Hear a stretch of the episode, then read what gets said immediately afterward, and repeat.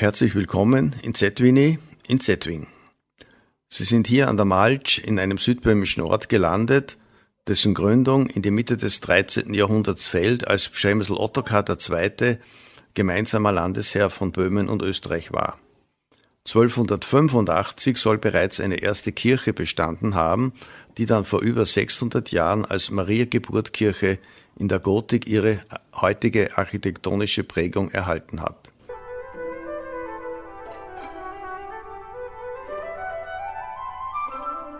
Durch ein tschechisch-deutsch-österreichisches Gemeinschaftsprojekt konnte die Kirchenruine am Eisernen Vorhang nach 1997 restauriert werden. Die Patenschaft haben Glaube und Heimat die Plattform der ehemaligen deutschen Pfarrangehörigen und der Verein Zukunftsforum Freiwald eine weitere Plattform von sechs österreichischen Nachbargemeinden übernommen. Ich lade Sie ein zu einer kleinen Wanderung durch die bewegte Geschichte von Settwing im 20. Jahrhundert.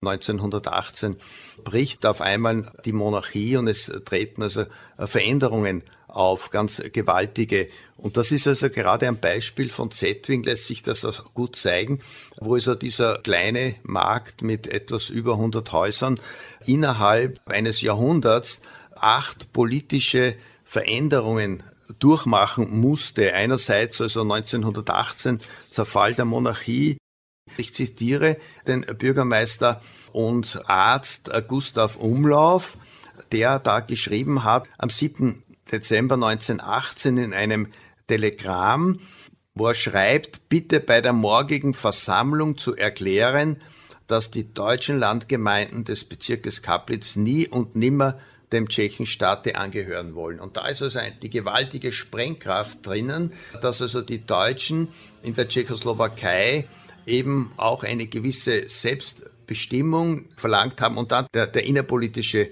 Konflikt.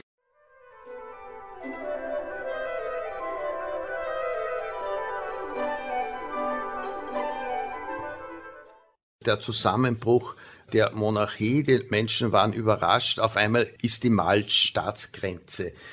Die Hindernisse, die nun verbunden sind mit dem Überschreiten der Staatsgrenze. Man braucht jetzt auf einmal einen äh, Passierschein, es werden alte Wege gesperrt, aber auf der anderen Seite die unterschiedliche wirtschaftliche Entwicklung zwischen Deutsch-Österreich und äh, der neuen äh, tschechoslowakischen Republik.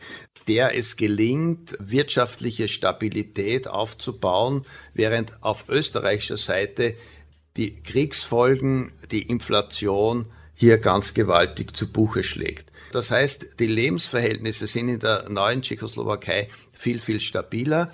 Die Folge ist, die Inflation ist also gering und die Waren sind billiger. Der Schmuggel floriert.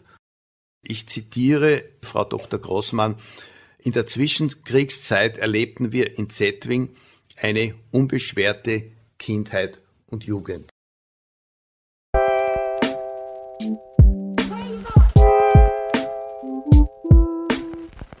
Nachbarn südlich der Malch aus Leopoldschlag erinnern sich an das Leben in Zetwing in der Zwischenkriegszeit.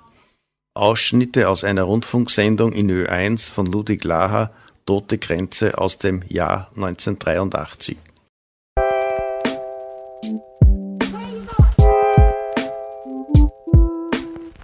Zetwing war so ein Ort, er hat über 110 Hausnummern gehabt und haben da alle Berufe gehabt.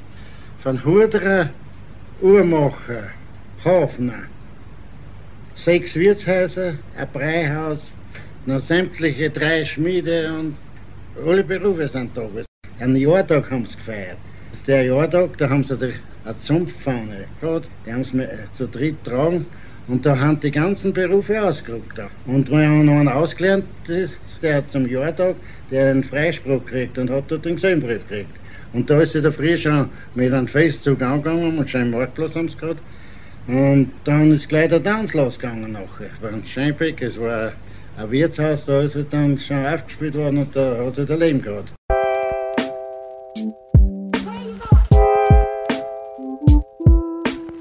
Früher war auch Leben in Zeit wegen, da war es lustig und, und so Der Sebastiani war ein großer Kier, da haben sie vorbeigekommen.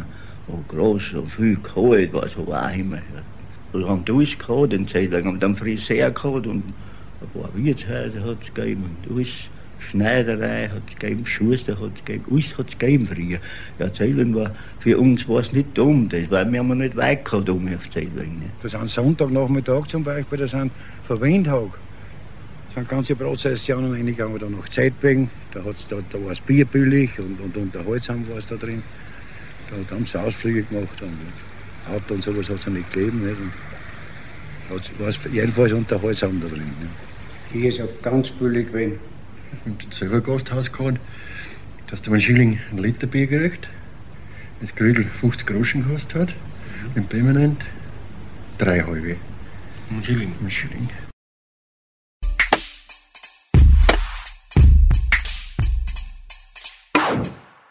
Durch das Münchner Abkommen oder besser gesagt Diktat erfolgte am 1. Oktober 1938 der Anschluss der deutschsprachigen Gebiete Südböhmens an das Deutsche Reich. Zetwing gehörte bis zum 8. Mai 1945 zum reichsdeutschen Gau Oberdonau.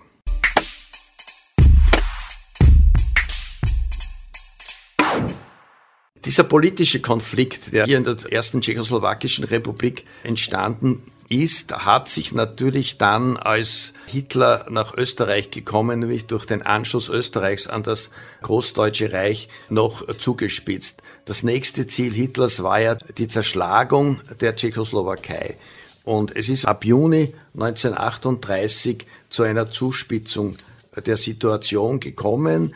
Die Sudetendeutsche Partei hat dann einen Putschversuch gemacht im September. Es wurde die Generalmobilmachung angeordnet. Da waren also auch ungefähr 300.000, 400.000 Deutsche wehrpflichtig und diese sind zum Teil geflüchtet und haben sich dem Sudetendeutschen Freikorps angeschlossen. Das war die paramilitärische Organisation und Hitler hat den Befehl gegeben am 18. September 38, dass in etwa um die 6000 von diesen Freikorps im Mühlviertel die tschechischen Grenzstationen angegriffen haben. Und das ist also auch in Zetwing passiert, wo dieses Freikorps insgesamt 29 Personen, die Zöllner, die Gendarmen, den Postmeister mit vier Frauen und zwei Kleinkinder gekidnappt haben und nach Salzburg sechs Wochen interniert haben.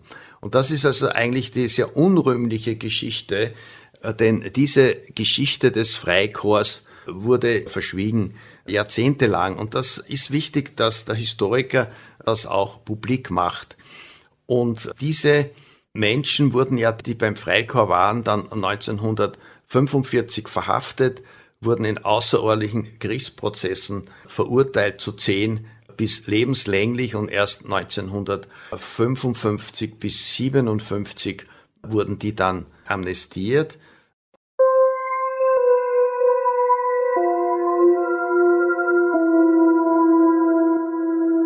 Elisabeth Grundl, die Tochter des tschechischen Töpfermeisters Augustin Zicker, schreibt über das Ende des Zweiten Weltkrieges in Zetwing.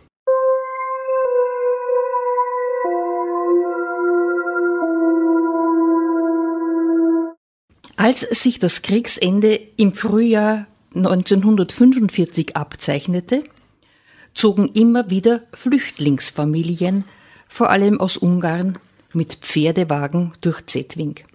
Zwei Tage lang marschierten hunderte deutsche Soldaten in erbärmlichem Zustand in Richtung Westen an unserem Haus vorbei. Bald darauf kamen Panzer und Lastwagen voll mit russischen Soldaten nach Zetwing, die sich auch in unserem Haus und anderen Häusern einquartierten. Einen Tag nach Einmarsch der Russen marschierten viele deutsche Soldaten in völlig erschöpftem Zustand in die Kriegsgefangenschaft. Es kam auch in Zetwing und Umgebung zu vielen Vergewaltigungen und Brutalitäten durch die Russen.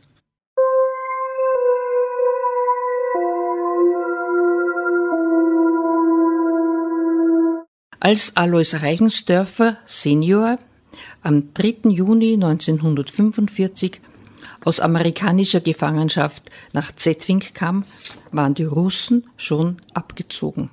Er berichtet.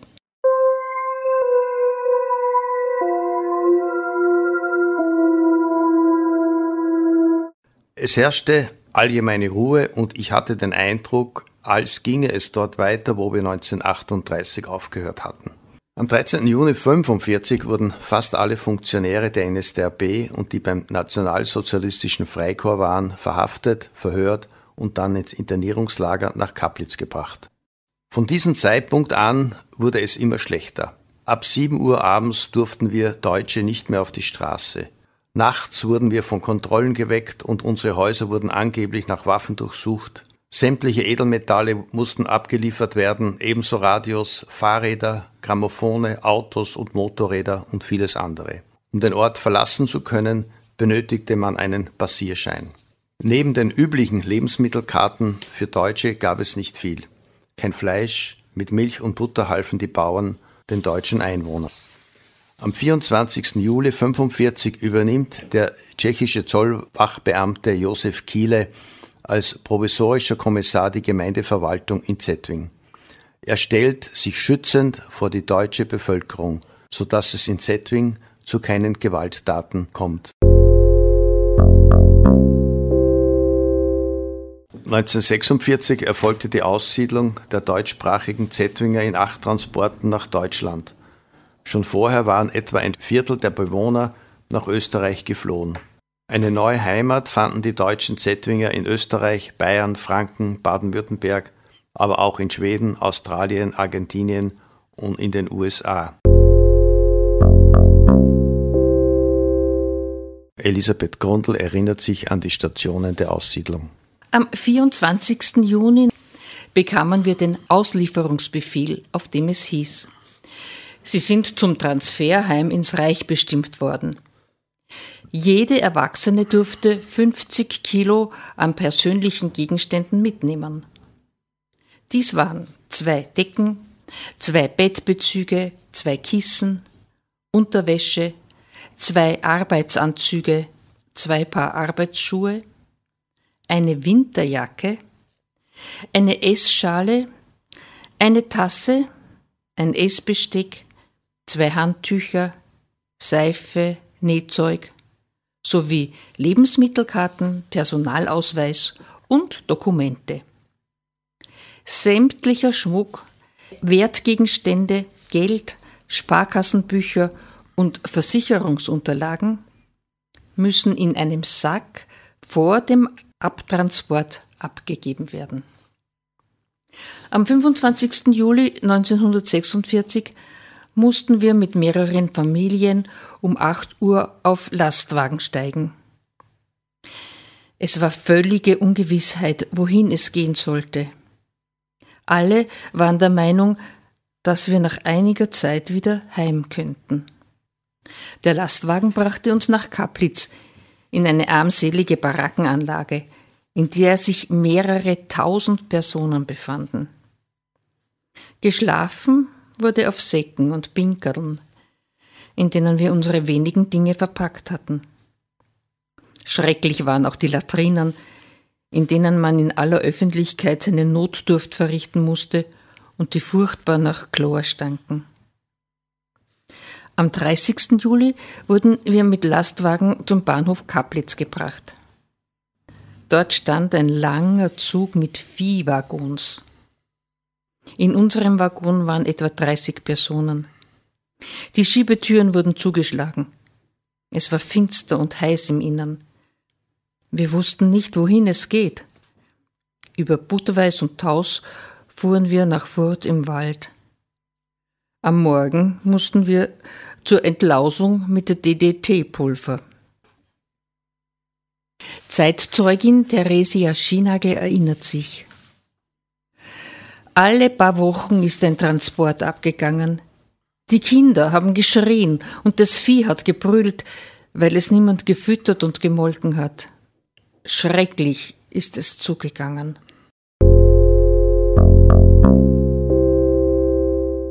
Nach der Aussiedlung der deutschsprachigen Bevölkerung 1946 und dann 1948, als die Kommunisten gekommen sind, hat sich das Leben in Zetwing sehr stark verändert. Es waren nur ungefähr 40 Personen im Ort und 1951 wurde ja dann diese Grenzzone zur verbotenen Zone erklärt und Pfarrer Josef Liedl war dann der Letzte, der am 15. Dezember 1951 Zetting verlassen hat.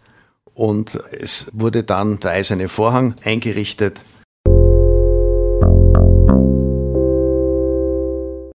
...1948 haben wir die Übernahme der Kommunisten. 1951 wurde der Eiserne Vorhang errichtet und es verblieben noch ungefähr 40 Personen in Zetwing. Der Pfarrer musste nach Malonti und auch die tschechischsprachige Volksschulklasse, die bis 1951 in Betrieb war, wurde aufgelöst. Und dann kommt eben äh, diese Phase des Eisernen Vorhangs mit den Schussbefehlen an der Grenze zu Südböhmen vom Mühlviertel sind also 16 Todesopfer zu verzeichnen. Vom Leben der Grenzsoldaten berichtet äh, Ludek Koslowski in seinen Lebenserinnerungen aus Zetwing. Er diente 1958 bis 1961 in der Kompanie als Hundeführer. In der ehemaligen Schule waren die Soldaten untergebracht, die höheren Ränge im Zollhaus. Wir wachten im alten Kirchturm. Er berichtet vor allem aber auch über die Proviantversorgung, die äh, dreimal wöchentlich kam wir hatten zwei Pferde, mit denen der Proviant abgeholt wurde. Meist wurde auch ein Hektoliter Bier angeliefert.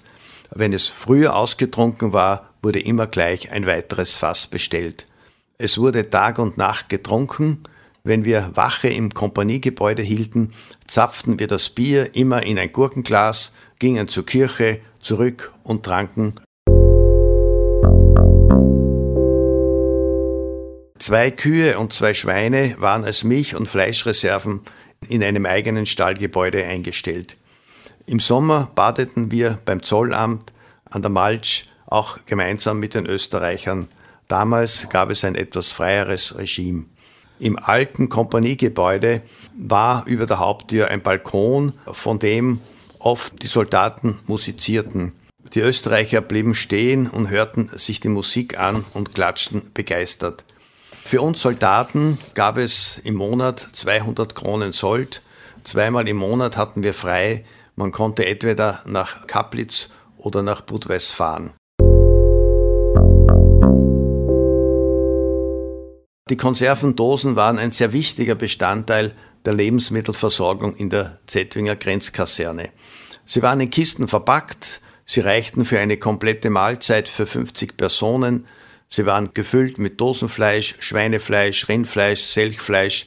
Ferner gab es Erbsen, Kartoffelpüree in Pulverform und verschiedene Suppen. Die Qualität war nicht allzu hoch, aber wir wussten damit umzugehen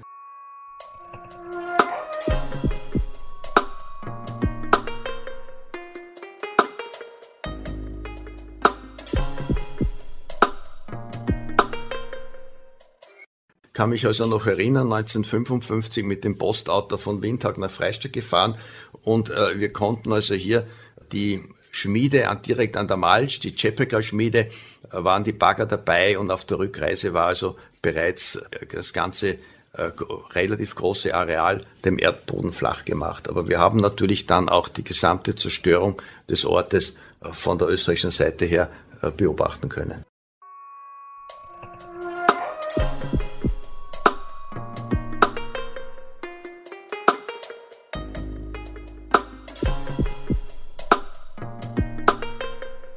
Direkt an der Malsch aufgewachsen, erinnert sich Anne-Rose Brandl an die Zerstörung von Zetwing 1955. Und eins muss ich mich schon erinnern, wie Neustift zusammengeschliffen wurde mit Baggern und wo wir wirklich fassungslos auch als Kinder gestanden sind und zugeschaut haben. Und das hat mich bis heute berührt. Ja, wir haben es auch nicht verstanden, den Sinn an dieser Sache, weil wir haben sogar die Leute gekannt, die dort gewohnt haben und die haben auch zugeschaut mit uns, wie ihre Häuser zu Ruinen und dann in Grund und Boden gebracht wurden. In unmittelbarer Nähe von Zetwing wird am 26. September 1960 ein Brüderpaar beim Fluchtversuch zwischen den Stacheldrahtzäunen erschossen. 40 Jahre später erfolgt die gerichtliche Verurteilung des Todesschützen wegen unerlaubten Waffengebrauchs.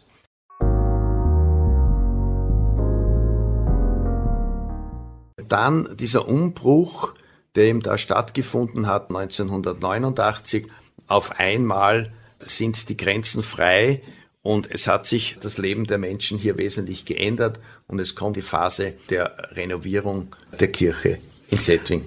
Entscheidend ist aber, glaube ich, auch, wie die Menschen auf der böhmischen Seite eben diesen Wegfall des eisernen Vorhangs empfunden haben. Und da möchte ich also gerne Frau Emma Gletzenbauer zitieren, die in der Tschechischen Republik verbleiben musste. Gleich, wie, wie wir das gehört haben, haben wir gleich das Auto genommen und haben auf Leopardschlag gefahren. und haben auf, auf Leopardschlag umgeschaut gibt's das, haben wir gesagt, dass man da einmal, ohne dass man äh, ein Visum haben muss, dass man da über die Grenze noch kann und dass wir da so frei haben, das war ja ein Paradies für uns dann.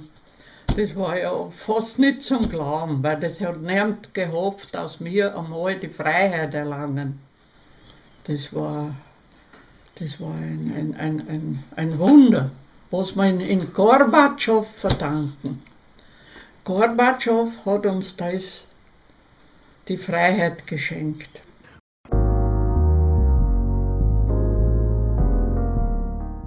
Die Kirche wurde missbraucht als Wachturm, Viehstall, als Lager. Und so hat man die Kirche 1989 dann vorgefunden und erst durch die Initiative der ehemaligen Bewohner, vor allem von, Frau Gertrud Schöllhammer, ist es gelungen, hier seit 1997 die Kirche wieder zu renovieren. Sie ist also entstanden wie Phönix aus der Asche. Anlässlich der Renovierung konnten die ungefähr 600 Jahre alten Fresken restauriert werden und eine Besonderheit ist auch diese Ausmalung im maurischen Stil der Gewölbe.